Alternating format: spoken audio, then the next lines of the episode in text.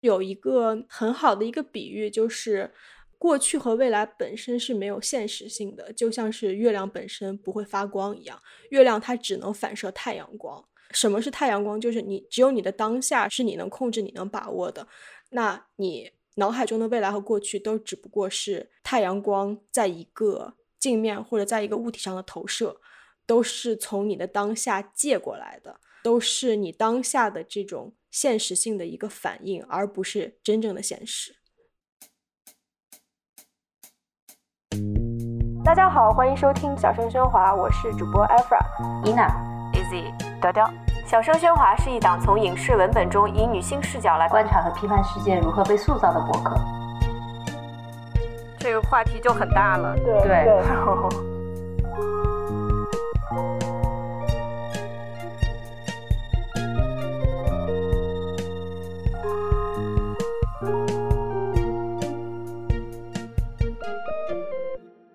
大家好，欢迎收听这一期的小声喧哗，我是主播雕雕。如果你喜欢我们的节目的话，可以去爱发电和 Patreon 上支持我们，给我们打钱。文艺复兴是赞助我们，收买我们的灵魂。收到的钱会被用于剪辑、设计等播客的日常花销中。两个众筹平台的链接会放在节目文案里。今天和我在一起的还有另一位主播阿花。Hello，我是阿 Fra。呃，还有我们生活中的老朋友，但是是第一次上节目的听众们的新朋友，呃，Shelly。Hello，大家好，我是 Shelly。我们上期节目。聊了 Tenet，就是呃诺兰的电影《信条》，然后我们想进入这期节目的第二部分，讨论一下漫威最近推出的迷你剧《洛基》（Loki）。我们在上一期节目里面提到，时间穿越这种故事的母题，就是通过重新塑造时间来重新质问这个剧情里面的因果关系。漫威第四阶段的 Loki 就是通过玩弄时间线来改变终局之战之前的漫威宇宙的逻辑。就是在终局之战之前，无限宝石就是这个世界上最牛逼的东西。得到无限宝石的人就可以就是打遍天下无敌手，得到全宇宙，然后一个响指就可以呃把宇宙除以二。但是 洛基这部剧就通过 TVA 这种 Time Variation Authority 这个时间管理局这一个点，因为时间管理局体验时间的方式是和其他的漫威现在出现的角色都不一样的，它就打开了无数个时间线的可能性。然后又非常清晰的告诉你，时间宝石已经不重要了。我们现在进入了剧情的下一阶段。对，呃，按照就是洛基里面的台词，他们不断在说啊，There's a divergence on the timeline，然后我们要冲去把这个 timeline prune 掉，就像是修剪一个枝杈一样，咔嚓把它剪掉。就是这种多时间线的讲故事的模式，是现在非常非常非常非常流行的一个叙事模式，就是所谓的多元宇宙嘛。这种叙事就很有趣，很好看，就很大闹天宫。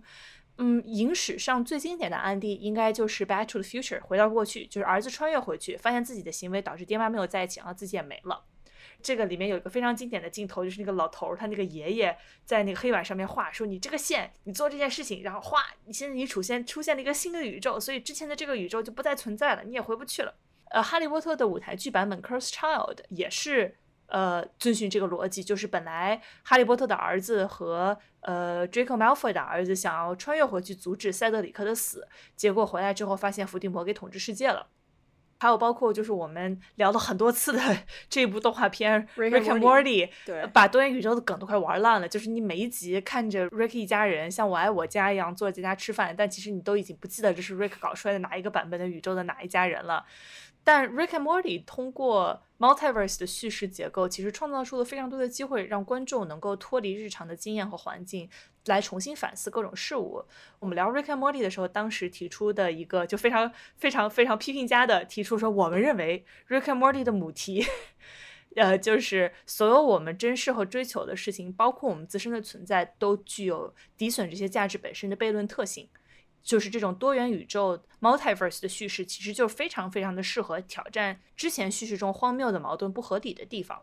但是 multiverse 这个东西是一个怎么说呢？是一个伪物理概念，不能说伪对物理概念，是说我们想象中这个 multiverse 多元宇宙和物理中这多元宇宙是两个完全不同的关系。是，其实多元宇宙或者说多重世界这个概念，最最开始是 Avery 艾弗雷特提出来的。呃，他把它作为一个量子力学的一种解释，有时候我们也会把它直接叫做 Averatian interpretation，就是艾弗雷特对呃量子力学的这个一种解释。针对量子力学，其实目前我们有很多解释，其中包括比较有名的就是哥本哈根诠释、多重世界解释，然后波姆力学 （Bohmian Mechanics） 的解释，还有 GRW 就是瞬间坍缩解释等等。而当中我刚刚提到的哥本哈根解释，其实并不是算一种解释。它的口号在物理界非常有名，就叫 “shut up and calculate”。你只要闭嘴计算。它的意思是你不要追求一种解释，就是你只要算对了就行了啊！你管它，它到底说得通还是说不通。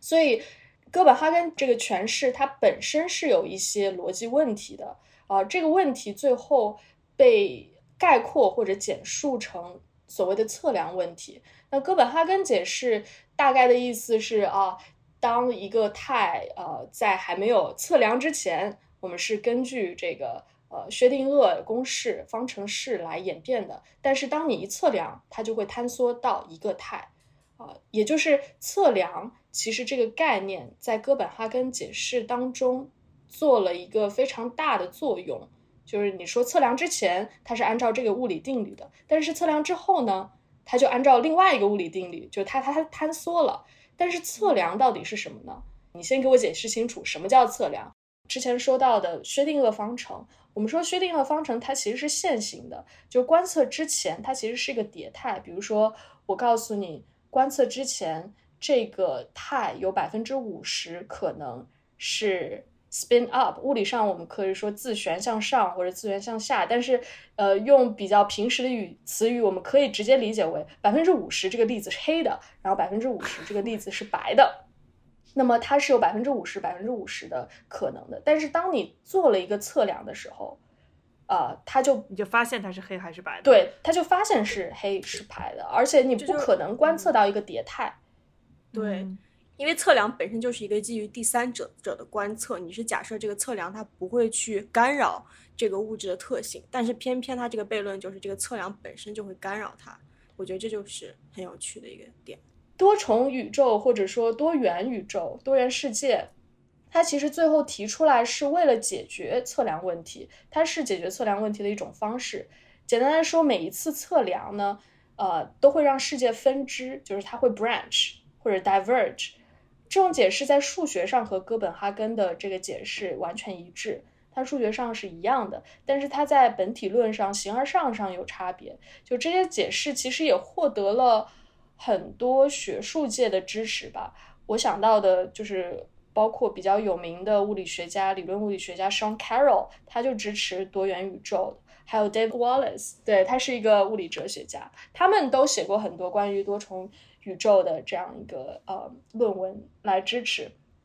但是在这种解释里面，呃，像之前呃雕雕说的，其实不同世界的人和物是没有办法有任何的交流联系、相互作用的。当然，这也解释了为什么呃我们现在觉得我们自己。呃，并不是，可能直觉上觉得自己并不是活在一个多重宇宙。如果可以真的交流的话，为什么我们没有被另外一个世界的自己所沟通到？在影视作品当中，通常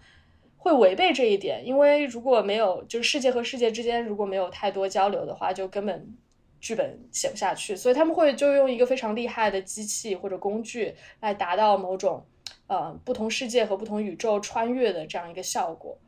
我记得 TVA 就是呃 Loki 当中用的，呃是一个遥控器一样的东西，你点一下，然后它会出出现一道门，是吗？然后 Loki 最开始用了一个叫 Tesseract 的东西，就是它像魔方一样，然后它一碰，然后它就穿越到另外一个时空。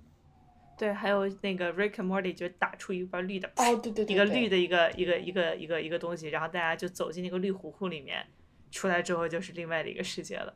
Tesseract 也是流行文化里面特别喜欢的一个概念。我发现，就是我们下一个部分会聊到 Interstellar 星际穿越里面，Matthew McConaughey 就在宇宙的核心试着跨越维度和女儿沟通的时候，他其实也是在一个 Tesseract 里面。对对，那个 setting 还特别的有意思。Tesseract 的确是非常有趣的，就是一个概念。它它本身应该在物理上形容的是一个四维的立方体，所以中文有时候叫它超立方体。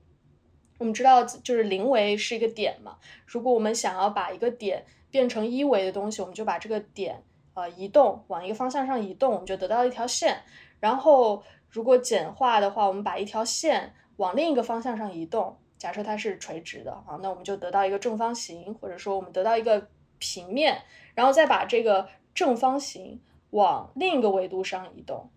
啊，就就平移，然后就得到一个呃立方体。这就是我们从零维、一维、啊二维，然后再到三维，三维的一个立方体。那我们怎么样形容一个四维的东西呢？在其实我因为我们活在一个三维空间，我们没有办法其实真正去想象说啊四维空间是这样的。但是根据原来的逻辑，我们其实是可以在一个二维的，就是白纸上画出一个四维的超立方体。你就把你画两个立方体。那你把立方体上面每一个点都连在一起，你就得到一样这样一个比较酷的像 tesseract 一样的形状。你可以接就进阶到，如果 get access to 多一个维度，你可以进阶到多一个维度。其实这就意味着在几何上你可以逃离原纬度的囚禁。这是一个，嗯，我觉得为什么就是 Loki 会用到 tesseract 作为他穿越的一个呃工具。的物理上的一个原理，就是你可以想象，如果我们在我们是一个硬币，嗯，假设这个硬币是二维的，硬币其实是三维的，因为它有一定厚度，但是我们就想象自己是一个硬币，然后它是从某种意义上二维的硬币，然后我们在纸上画一个，比如说正方形，我们把硬币困在这个呃正方形里面。那在二维的空间当中，硬币是被困住的，你你是被囚禁的。但是你想象，如果你可以进阶到三维空间，也就是如果多一个维度你能呃接触到，那么你其实就可以逃离你的二维的囚禁。那对于硬币来说，它其实就是往上一跳，然后它就可以跳出，就像我们跨过一条线一样，我们可以轻松的跨过一条线，因为我们可以呃我们可以进阶到三维的空间。那如果我们把这个引申到这个四维的概念，我们现在在三维的空间里，那三维空间的所有的球径，如理论上来说，我们可以通过进阶到四维空间来逃离三维空间上的所有牢房。所以 Loki 大概就是用的这样一个概念，他拿手上的那个超立方体嘛，然后就帮他完成了这个逃脱，完成了某种意义上的这个穿越。呃，像你刚刚说的，就是《星际穿越》当中，其实 Cooper 也是在一个就是那个很魔幻的场景里看到自己女儿小时候的房间啊，长大以后房间啊，因为他在那个环境下，他 access 进阶到了多维的空间，然后他可以呃和女儿进行沟通。对，那个很魔幻的那个场景，就超三维的空间，其实就是 Tesseract 超立方。对，其实就是包括 Cooper 他呃在。这个剧情中，就是 Marty McConaughey 和安妮海瑟薇，就是通过某种方式，就是握了一下手，然后那个也是 Cooper 当时是在一个 Tesseract 里面。对对对对对。对，我不知道你们就是有没有听说过一本很有名的科幻小说，是一个呃一八四四年一个作家写的，叫做《平面国》。然后这个平面国里面就讲的是有一个平面国，然后这个平面国里面的所有的生物就住在一个二维宇宙里面，然后呢。在这个二维宇宙里面呢，呃，这个时候呢，有一个叫做空间国的来客来到了这个二维宇二维这个宇宙中去造访，然后所以二维宇宙中的这些生物就看到了三维一个三维体在他们面前出现，然后这个三维体是一个球形的，他们就看到那个球形一会儿变大一会儿变小，其实就是这个三维的球体在穿过它，对，在穿过它这个一个一个一个上，它一一会儿扩张成了一个。大大的圆一会儿就缩小成了一个小小的圆，然后其实我也是就是在呃看 tesseract 这个概念的时候，我一直在思考，就是说我我自己 是如果在这个 tesseract 里面的话，我应该看到的是一个什么东西？这种类型的故事其实就能遇到一个很常见的天问，就是关于。你们看过《武林外传》吕庆侯说死鸡谋命的那段，就是我是我，那我又是谁？就是能有很多个时间线的话，这个时间线上有很多个我，能有很多个 Rick Sanchez，有很多个 Loki，那我们很多人类社会本质上的因果关系就能打碎了。因为你你也不再独一无二，你爱的人也不再独一无二。因为本来人类社会所有事情的这种所有的因果关系的基石都是我做的事情应该由我自己来承担道德责任。我扇了你一巴掌，你不应该去报复别人。但是在这样的故事里面，我做的事情有可能是别的我做的，我做的每一件事情的动机和意义都不再独一无二了。那我就更需要去重视审视自己行动本身的意义。就像 Loki 第一集的标题用了 Loki 常说的一句话，就是 I'm burdened with glorious purpose。对不起，实在对不起，就从来没去过英国。我背负着光荣的使命，我要成为一个至高无上的领袖。但是当第一集里面 Loki 坐在 TVA 的审讯室。在在那个 PPT 上看完自己的一生之后，他才意识到自己一生的已经是被写好的，而且还有无数个 Loki 都想要追寻这种至高无上的权利，但至高无上只有一个，对吧？所以 Loki 其实就 literally 就陷入了存在主义层面上的危机。嗯，但这种剧情层面上的意义的缺失，从编剧的角度上来说，就正好让编剧可以引入一个新的角色，就是这个 female Loki 希尔薇 Sylvie，她是一个。游离在不同的世界末日之外的另一个版本的 Loki，他好像没有经历过 Loki 和 Odin 和 Thor 之间的这种非常奇怪的父子关系、兄弟关系。他没有那么最新权力，但是他更加更加混乱、更加 chaotic、更有破坏性。到一个什么程度呢？就是剧情告诉我们，他登场第一件事情先杀了一群人。对，然后他做的第二件事情，我们看到他的脸之后，他做的第一件事情就是炸掉了剧情。现在。迄今为止，告诉我们最重要的东西就这个神圣时间线，打它相当于就打开了漫威第四阶段的这个设定嘛。当 Loki 在问自己 What makes a Loki a Loki 的时候，如果他没有了这个 glorious purpose 光荣的使命，那 Loki 作为一个混乱之神，作为一个 God of Mischief，它的意义又是什么？是不是就是像 Sylvie 这样，它的意义就是破坏？我又觉得就是把时间管理局这种非常七十年代这种官僚美学。的这种设定和呃 Loki 它本身的这种神话设定结合在一起，就是一个非常有趣的一个东西。在越来越虚无的 Marvel 宇宙中，把一个自己认为是把自己非常当回事儿的 Loki 放在这个越来越虚无的 Marvel 宇宙中，我觉得它本身就注定这 Loki 会被虐，就是一个悲剧。我觉得就是他和时间管理局不把他当回事儿，和他自己把自己当回事儿之间，这个张力其实就是最大的一个情节的推动力。然后另外，我觉得特别喜欢 Loki 的一点就是，就是这个神域 Asgard 就已经成为了时间线中的一个场景，就他已经不再 Noble。然后同时，他也推翻了一个统一的所谓的美学空间，就是把这种上古传说，然后把外星文明、把虚拟空间全部都整合到了一起。对，嗯，大乱炖的这种感觉。对，但是反而就是每个这个时间线，或者说每个子系统，它都有一个一套非常呃自洽的一个自己的规则。对，是这样的。我其实想说，那个画风真的好古典啊，就是包括他后后来建那个 Timekeepers，虽然有点辣眼睛，但是整个画风都让我觉得，嗯。它的组合都非常的古典，Loki 当中的就是个体还有身份问题就还挺有意思的。What makes a Loki Loki？其实 Loki 不可能就是因为叫这个名字就算同一个人、同一个身份。那多重宇宙当中所谓的同一个身份的不同的个体，肯定有不同的展现或者表现。嗯，到底是什么共同点让他们可以被认为是同一个身份呢？这个问题其实剧情里面没有任何解释，特别是当我们看到那个那个鳄鳄鱼 Loki 的时候，like 为什么他是个 Loki？What makes that a Loki？然后 Loki 也是就是很对 Loki 也没有想到就是真的，就是他也是 Loki，就是对 willing to accept that。对我我自己也有点疑惑吧，不过。就敞开来讲，它的确本身是一个挺大的哲学问题，它涉及到刚刚雕雕讲的，就是伦理道德的追责问题。既然有那么多不同的人，谁对这件事情负责？还有一些更玄乎的，比如说个体的意识和共性。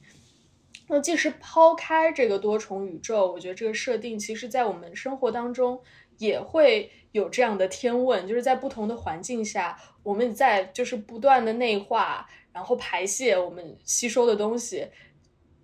在这个过程当中，我们身份是不是也随着时间啊、会有一定从量变到质变的这样的变化过程。比如说十年前的你和现在你是同一个人吗？其实很多呃在研究伦理的哲学家呃会有一些对这些方面的就是争论。有些人认为，其实时间很长以后，你就不再是十年或者二十年前的自己，或者你对十年、二十年前的做的事情，是不是有同样的呃伦理道德追责的这个 burden 这个重量？嗯那么同一个身份，我们通常认为它在时间和空间上是有延续性的。就是我今天睡觉，然后明天起来，因为它在空间和时间上的延续性，导致了我认为我就是我，就我我还是我，或者是这个同一身份。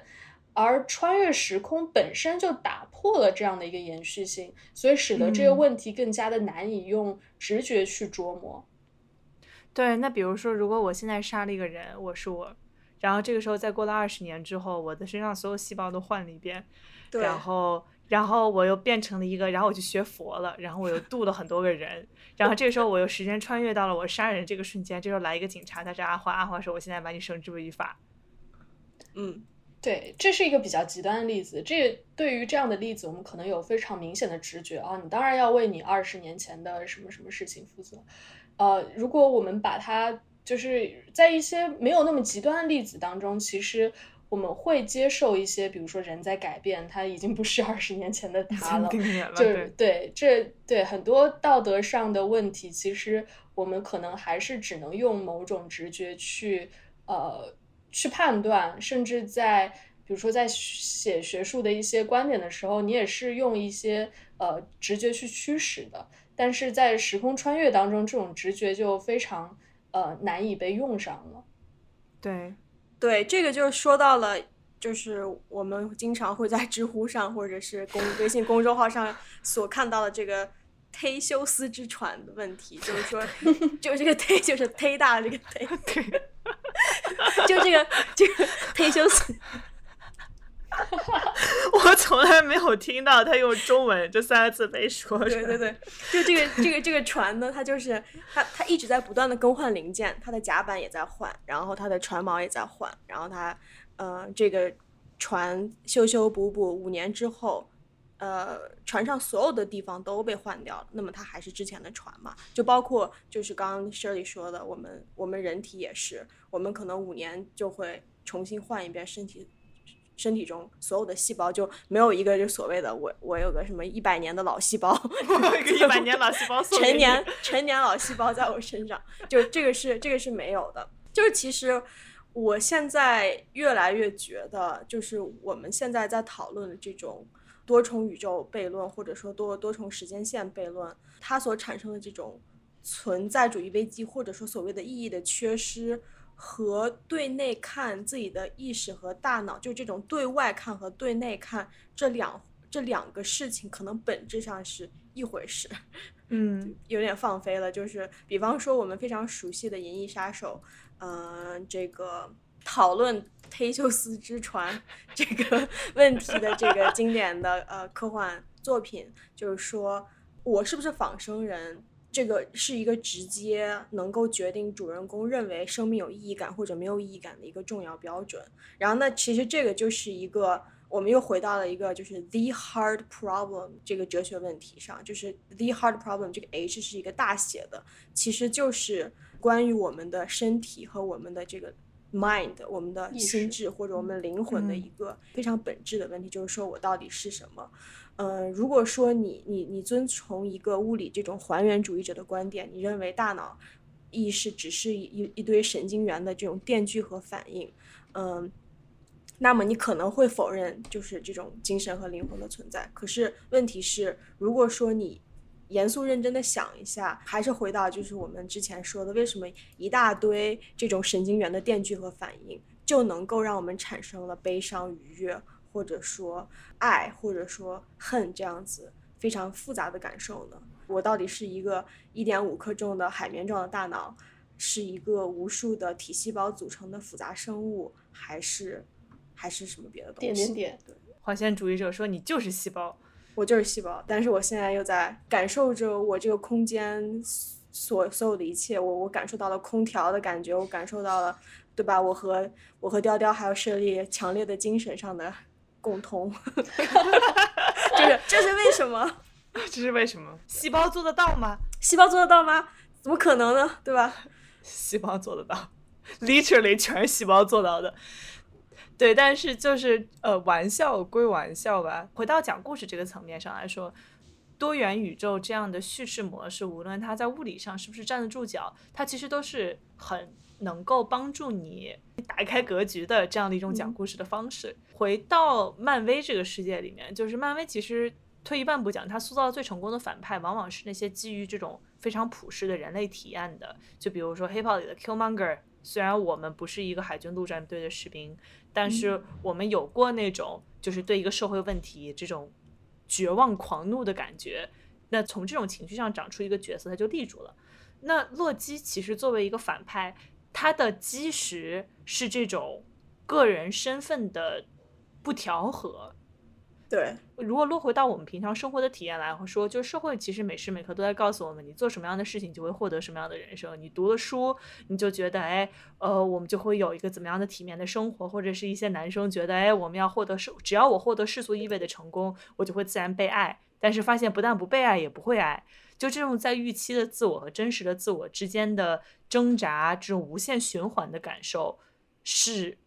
一个很普世的体验，但同时也是洛基这个角色的一个基石吧，因为他想要的是一个永远得不到的东西，就是之前在雷神的系列里面最高最高最高的东西，让你觉得最重要的东西就是这个阿斯加德的王座，对吧？但如果洛基得不到那个东西，他就觉得自己什么都不是，但是命运就不会把这个东西安排给他，因为他就血统上不允许，就是他是一个 Ice Giant。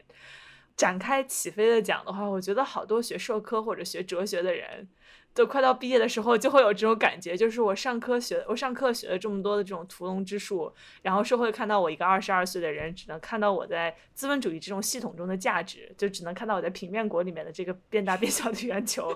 就是这个价值还不是很高，可能能改改公众号，就是这种落差带来的这种迷茫和痛苦和无能狂怒，这种生而为人狗命大赛的这种感觉。他漫威不是文艺作品，他也不，他不是这种愿文艺 art house 电影，他也不会展开给你讲，但是他给你足够的暗示，让你可以把你的共情勾上去。我觉得抖森在做很多跟洛基有关的宣发的时候，其实就一直在提到，就是他怎么要去重新的，嗯，重塑一个洛基的角色。因为之前的角色其实相对而言，虽然像他是一个就是这种邪魅一笑一个 bad boy 嘛，但是他年纪都多大了，他不可能一直到五十岁六十岁还在演一个邪魅一笑的 bad boy，他就很油了。然后他又想要去。就是打开更多的角色的可能性。那其实这种 multiverse 的这种方式真的是非常非常适合洛基的这个角色。他正好在这种存在主义的危机谷底遇到这么一个 Sylvie，就是他既知他是一个更加知道自己在做什么版本的一个自己，他又有这种非常巨大的破坏力，然后又害怕又兴奋，然后就这个感情戏啊也让你觉得非常的自然。其实只有我觉得非常自然。我知道网上有很多就是那种只吃锤击的 CP 粉，就恨不得要给导演寄刀片的那种地步。但是我不知道，我就反正我觉得我在有 存在主义危机的时候，就特别容易喜欢上这种 Sylvie 这种非常有破坏性的人，可以把你的世界破坏掉，可以把我的世界破坏掉。然后我他就告诉我一切都没有意义，然后我就觉得我也觉得一切都没有意义。嗯，我觉得文史博呃，就文史哲博士真的就是一个特别容易存在主主义危机的群体，因为我们每天做的事情。嗯，不像就是朝九晚五那种工作，你每天有一个事儿，嗯，有时候你可能比如在三年内你要写出一个东西，然后就并不是每一天一定要做固定的事情，一定要完成一个任务，但是因为它时间线拖得特别长，于是你就有很多自由，所谓自由的时间去想想一些存在主义危机的问题，然后我每次就是在看到。那些所谓的就是西西弗斯快乐的西西弗斯，他们在做那些重复性的工作，但同时没有陷入存在主义危机的人，就觉得他们特别有魅力。但是关于意义，其实我就想到，就是 Loki 在找那个 Civil 那个，当时他说有个思路，就是他可能躲在各个世界末日的那个之前的那个时间点，因为那个时间点你不管做什么，它都不会有一些本质的改变，因为你做什么都不会偏离这个所谓的 sacred timeline，所以就不会被发现。反正这些人都是要死的，就是你做什么都没有办法改变这个事实。就当中我就想到，既然如此，那一段时间你做的什么东西都是没有意义，都是荒谬的嘛。如果我们滑坡一下，我们可能想，我们世界上反正都要死的，就是你这个，呃，这其实就是哲学当中说人生意义的一个最大的 argument。呃，宏观上或者说客观上，我们都是要死的，呃，但是主观上，我们觉得我们的生活非常重要。非常客观的来说，我们把镜头放到整个宇宙的话，我们的存在，我们的生命，其实对整个宇宙没有任何的影响。所以从这个宇宙上的层面上的角度来说，我们的生命真的没有任何所谓的意义。但是很主观的，我们觉得就是此时此刻就是有意义的。嗯，加缪可能就会分把意义分成两种嘛，一个是客观所谓的 cosmological 的 meaning 这样的意义，另一个是比较主观的意义。他觉得即使我们有没有那个大的 meaning，大写的 M 的 meaning，我们还是可以有就是小写 m 的 meaning。我觉得最后洛基那一段可能也影射了这样一个概念吧，因为当时他们已经就是没有办法逃离，看似没有办法逃离他们最后的一个世界末日的那一个世界末日了。但是，难道这一切就没有意义了吗？结结局是，就是剧就是剧作家当时在写。这一段的时候，他呃写出了一个非常 cliche 的这样一个结尾，就是他们两个坐在谈个恋爱吧。对，既然逃不出来了，我们就谈个恋爱吧。然后他产生了某种情感上的连接，虽然非常的陈词滥调，但是的确主观上我们会觉得，即使一个结局已经就是定了，呃，在这过程当中，我们的体验，我们的主观体验其实是有所谓的小的小意义的。嗯，我们之前还有过一段对话，我现在觉得我们两个的友谊很单向，就是我记得我们俩说过的所有事情，然后你不记得我们俩做的事情都不记得。就是我之前你问过我说你想不想要做我之前当时在做的那份工作，然后你说你觉得无聊吗？我说我觉得超无聊，但是我我我必须要做一个西西弗斯。因为我没有足够多的 勇气去面临，就是给我自己赋的工作赋予意义的这样的这种这种这种责任。办公室的这个设定真的是非常非常有意思。Loki 还有一个让我觉得很有意思的地方，就是他把 TVA 的设定选择在了一个办公室，就是办公室是人类社会发展到现在时间这个概念。我们刚刚一直在讲时间的物理性质，但是我们日常。体验时间的方式其实是在办公室里面，或者在教室里面，是一种时间被管理的很严格的场景里面的。你在大自然里或者在农田里面，其实都不会有一个一个的时钟或者一个一个排满会议的日历，把你的时间严格的切到最高效的这种方格，让这样的一个办公室这样的一个场景成为一个控制时间的机构，还是挺有意思的一件事情。对，而且他们把这个 secret timeline 背后的这个机制拟人化了。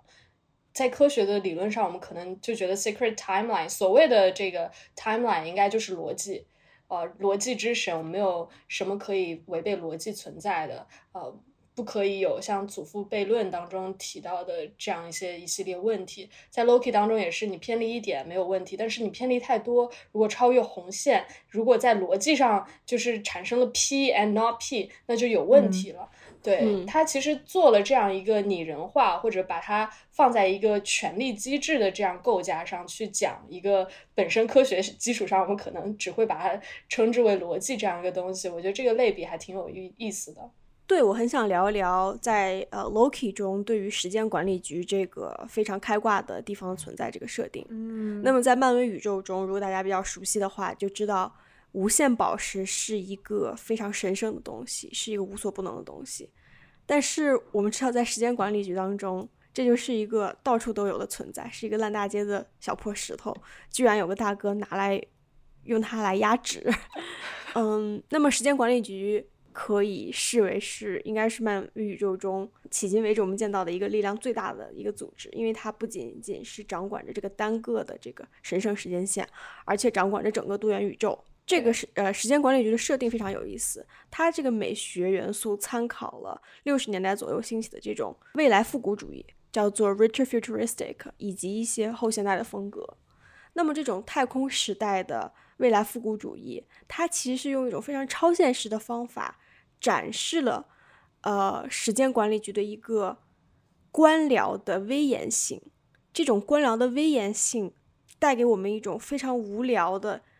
嗯，迟钝的压迫感，就像是你走进 DMV 一样，就像是你你你在昏昏欲睡的教室一样，就像是你所见到的任何一个极富官僚性的这么一个系统中一样，你你一下就能感觉到这种冲击力。其实我认为这种，啊，这个时间管理局就是一个制度或者 institution 对于控制时间的这么一个缩影。举个例子来说吧，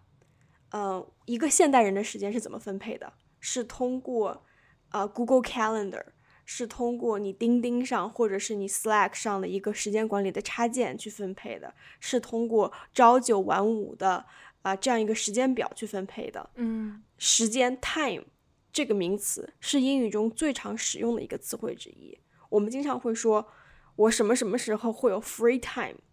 那么这个 free 到底什么意思呢？而这些我们每天，呃。非常 obsessed 这个分钟小时，其实也是一个人为的制造出来的一个系统。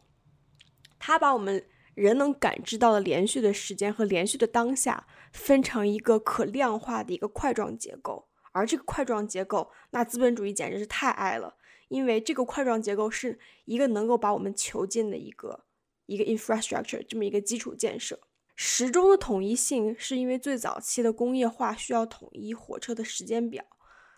当这个标准时间统一之后，工业化的进程也就随之加快了。然而，我们作为其中的生产力、劳动力，我们也被它牢牢控制住了。我其实一直深陷一种认知上的困境吧，就是我觉得我花的每一秒钟。不能被换算成我认同的，就是某种资本主义意义上的价值的话，这一秒过去会让我感到空虚。就是我一个很卷、很卷的人，就是时间，我要么应该花在工作上，要么就应该花就在这种微调我的身体健康、去健身或者做瑜伽等等，让它让我的这个这这一具躯体能够更有效的工作上，要么被花在提升自己在资本主义系统里面每秒的产出能力上的行为。就是在一定程度上，它确实是帮我填补了这种意义缺失带来的抑郁。就让我变成了一个就是西西弗斯嘛，就一每天推石头。但你如何去打破这种困境？但这个平衡在哪儿？我就是最很有趣的一件事情，因为现在就是美国很多公司都是远程工作嘛，你不需要就是每天坐地铁上下班，大家就可以在一些更接近自然的地方工作。然后导致我们公司现在所有人都在讨论说，你就好像你聊天的时候聊多了，你就会发现大家其实都在聊你摄入多少自然是能让你生工作最有效率的。你是摄入山还是摄入海？就是我。本来是本来这个这个这个时间是五二，就是周呃一周一周五天，然后你两天去吸一口自然，然后你再回来，然后现在这个吸的量可以变大了，我们要可以重新的这个优化一下，就是这个事情我觉得还挺有意思的。对对对，有一个 quote 不知道是谁说的，就是时钟它其实不是测量时间的，它是产生时间的。我觉得这句话就就特别有趣。我其实最近也在读一本就比较有趣的书，叫做《当下的力量》。这个当下力量它其实就告诉你说，嗯，你所脑海中所想象的这个未来，或者说所想象的一个过去，其实都是一个幻象，是你思维对未来的投射。因为其实。唯一真实的东西就是你这个永恒的当下，你所能控制的东西就是这个永恒的当下。我记得就是有一个很好的一个比喻，就是过去和未来本身是没有现实性的，就像是月亮本身不会发光一样，月亮它只能反射太阳光。什么是太阳光？就是你只有你的当下是是你能控制、你能把握的，那你脑海中的未来和过去都只不过是太阳光在一个。镜面或者在一个物体上的投射，嗯，都是从你的当下借过来的，嗯，都是你当下的这种现实性的一个反应，而不是真正的现实。其次就是对于时间这个东西有多一层维度的认知，就是源于自己在大自然的一个体验。时间是相对的，这是爱因斯坦说的，就是我们每个人从小从三岁就开始听这句话，但是这个体验到底是怎么样的？就是我最近就是有去大自然，然后我在大自然里面就是在静坐的时候，嗯，我就看到天上非常浓厚的云，然后我感受到跟我身体接触的这些泥土还有草。我当时冥想了五分钟，但是我自己实际上的感觉是我冥想了整整三十分钟，就是因为就是在那个我冥想的过程中，我想了非常非常多的事情，我看到非常非常多的就是我脑海中的景象，然后我当时觉得时间过得非常的慢，我觉得就是这一段时间没有三十分钟是不可能的。但是我一问，然后他们说我只就是我我只在那里闭眼睛冥想了五分钟，所以就是这是一次对我来说非常震撼的一个。呃，一个内部体验，在这五分钟的冥想中，里面有非常非常多丰富的细节，这个密度是极其大的。嗯，所以就是又回到了很多科学家也在研究的，就是时间它到底人们的感知是怎样的。就比方说，很多人经历过车祸或者说生死体验的，都有这种时间变慢，然后几秒像是几分钟一样的感受。嗯，包括就是在疫情中，所有人可能对于时间都有一个重新的思考，就是说为什么我们有的时候觉得二零二零年一下子打个响指就没了，或者说为什么我们又觉得疫情中每一天都极其的漫长？对，这里可能可以做一个区别，就是我们在感知时间的时候有回顾性的判断和前瞻性的判断，或者你在。体验当中当时的这个判断，如果说对于回顾性的判断，其实很多时候是基于你在那段时间是不是做了很多事情啊。如果像因为疫情，很多人可能一直待在家里，每天都是做同样的事情，不是特别丰富，生活上、社交上不是很丰富的话。可能回顾性判断的时候，我们就会觉得，哎，二零二零怎么就突然过去了？但是在当下，因为在做一件比较无聊的事情，或者说每一天做的很重复，所以当下的时候，我们会觉得为什么啊时间那么长？疫情期间每一天都那么难过，就是难把它过掉。所以这其实看似矛盾，但是是跟我们心理上就是不同的判断其实也有关系。包括有时候我们在面对一个非常害怕的事情，我们会觉得，哎，那段时间非常长。但是在做一些喜欢的或者看一部非常喜欢的电影，如果你喜欢 Tenet，你可能说，哎，一下子就电影就过去了。你可能两个小时的电影，你会觉得就非常快。有些人可能两个小时电影看完，觉得它过了三个小时。对，这些都有各种各样主观上的变量。